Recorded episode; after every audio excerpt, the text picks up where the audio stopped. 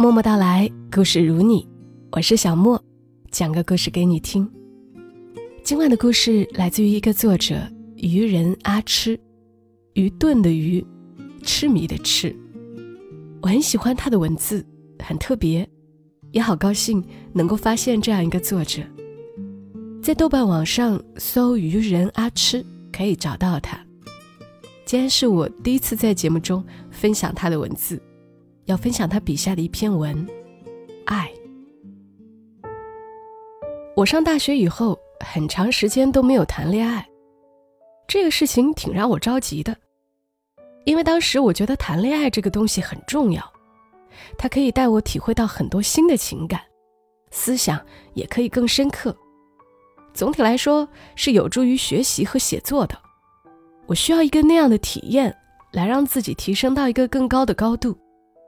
到了大二的时候，我就遇到了一个那样的机会。学校运动会，我们和大三的同学坐在一起。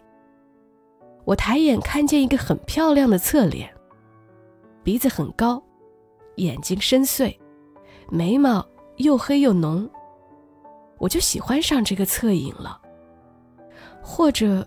也许我是打算从这个侧影入手，进入到一个完全陌生的领域了。这可能算我给自己布置了一个作业。我开始到处寻找这个人：食堂里、开水房、化学系的教学楼、图书馆、校园里的小道、超市、石凳子。偶尔，我总是能找到这个人的，只是非常偶尔。我非常紧张。常常紧张的手脚不知道该怎么放。如果在食堂遇到，我可能饭都吃不踏实。我发现他总是一个人，独来独往，几乎不笑，大眼睛总是低垂着，看着地面，有一种非常孤绝的气质。我很喜欢。我把这些事情跟室友和几个相熟的女同学都说过了，也拜托他们帮我像雷达一样。到处寻找这个人，一旦找到了，就告诉我，我好看他一眼。慢慢的，我就变得好像真的很喜欢他似的。具体表现就是，一看到他就浑身僵硬，脸红心跳，坐立难安。室友和朋友们帮我盯了几次梢，就烦了，说这样不行，这么盯梢太傻了。日子过得飞快。转眼就到了大三，上一届的人都考上了研究生，他们还给我们做了考研经验分享汇报会。我喜欢的那个人赫然在列，还以高分代表的身份登台，简单说了几句考大连理工需要注意的事项。还有三个月，这帮人就要离开大学了，我再不说出来，这个人就要消失了。我下定决心。决定找人问问这个人到底是谁，叫什么名字，什么来头，要来电话号码，得把我这个事情跟他说一下。关键时刻，铁杆闺蜜只能出马了。她说我春心荡漾，特别恶心，一边压抑着恶心，问她的老乡会里大三的师兄师姐，谁认识一个天天穿红衣服的男的。她很快就要来了姓名和寝室电话。把纸条拿给我，我吓得一哆嗦，就跟过年点炮竹烟花似的。点之前非常期待，真要点了，就把火柴往外推。你来吧，你来吧。闺蜜不紧张，她气定神闲地打过去，嘟嘟嘟，电话有人接听了。喂，找谁？闺蜜说。哎，那个谁谁谁在吧？对方说，在的。闺蜜说，叫他接电话。过了一会儿，一个声音说：“谁找我？”闺蜜说：“哦，你就是谁谁谁吧？我有个朋友喜欢你，他有些话想跟你说。”闺蜜说完，就把电话递给我。砰！我感觉过年点的那个巨无霸烟花。炸了！我就像个残疾人似的，哆哆嗦嗦，一瘸一拐的走向话筒。太艰难了，我觉得事情的发展超出了我的预料。我只是想体验一下谈恋爱的感觉，并不是想体验上战场的感觉啊！我拿过话筒的那个瞬间，就想，管他的，就当上战场好了，死就死了吧。这么盯梢人家，我快变成变态狂了。我沉了沉心气，抱着一种壮烈的心态说：“是，没错，我喜欢你。我在运动会的时候看到你就喜欢你了。”话筒那头，对方沉默了一会儿，电流输送过来无数问号似的，他问得很迟疑：“你确定？你喜欢我？你知道我长什么样子？”你见过我？我说我见过呀，我也不想告诉你我是谁，我就想让你知道我很喜欢你。然后我就噼里啪啦说了无数情话，把我自己能想到的最羞涩的柔情蜜意、沉思默想全部告诉了对方。我说我喜欢你很久了，第一次见到你的时候，你的身后就是夕阳，你在傍晚下站着。我就那样喜欢你了。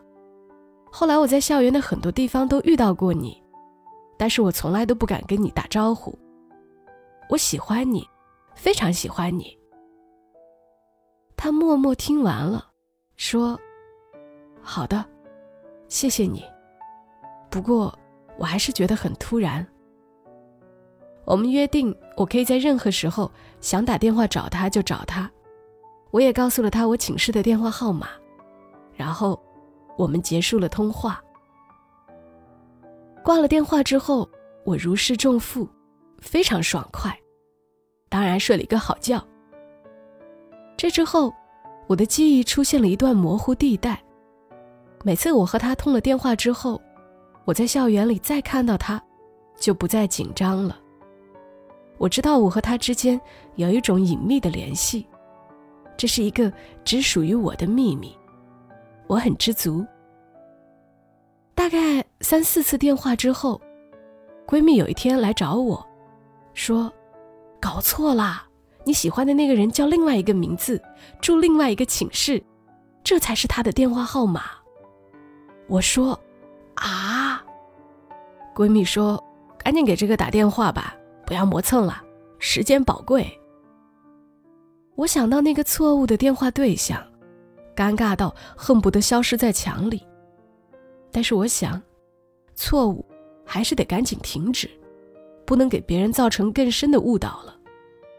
我立刻拨通那个错误的电话，告诉他：“对不起啊，我打错了电话，是朋友给的信息出现了问题，我的那些话都不是对你说的，抱歉啊，抱歉。”电话那头是沉默。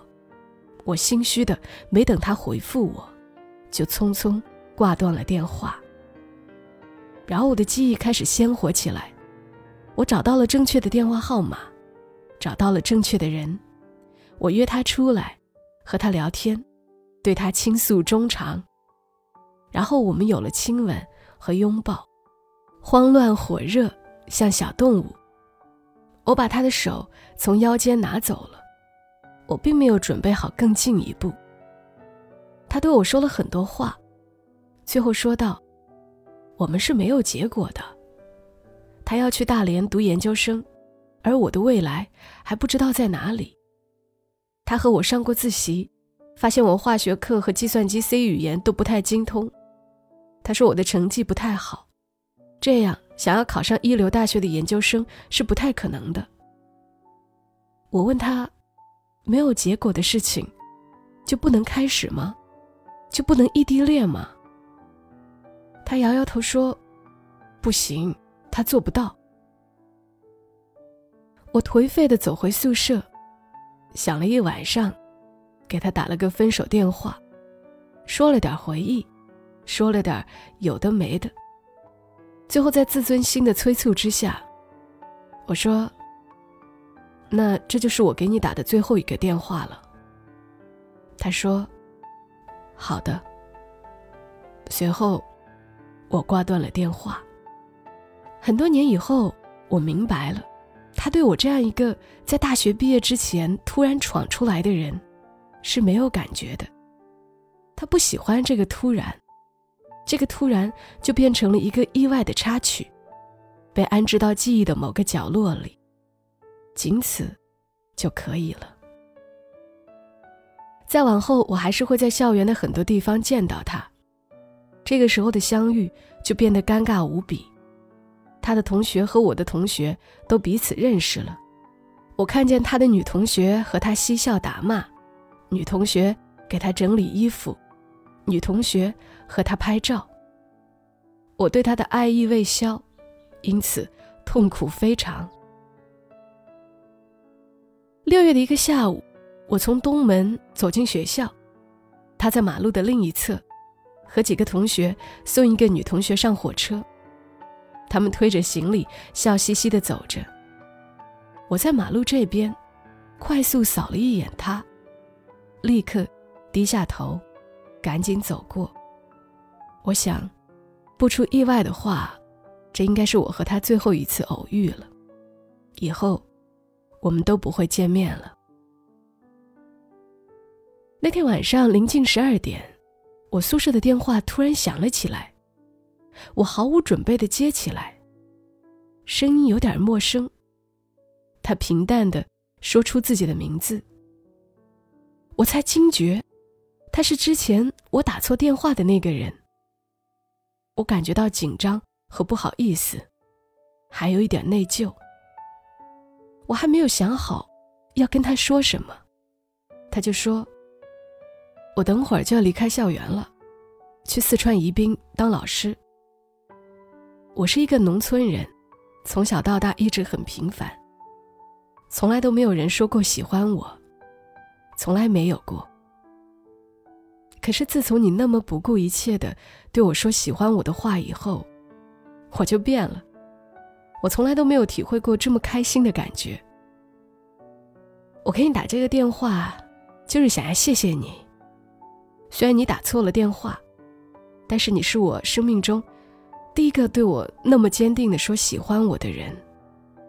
我的生命因为你而变得不同了。谢谢你。再见。我怅然的把话筒放回座机，一切好像有了别的解释，有了别的意义。我还不能确定那个意义是什么，当时也无法表达出来。我觉得极其尴尬，极其内疚，又觉得尘埃遍地中有一朵金黄色的光。我不是那个光的制造者，我也是那个光的受益者。只是当时我惘然其中，不解其味。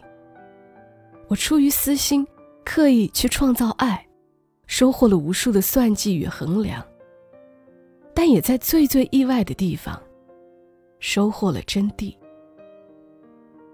这几天看托卡尔丘克的短篇小说，就让我想起了我这桩旧事。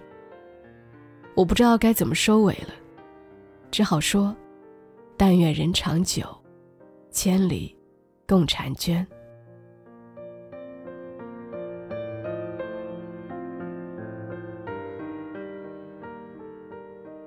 坦白说，读完这篇文的时候，我也不知道该说点什么好。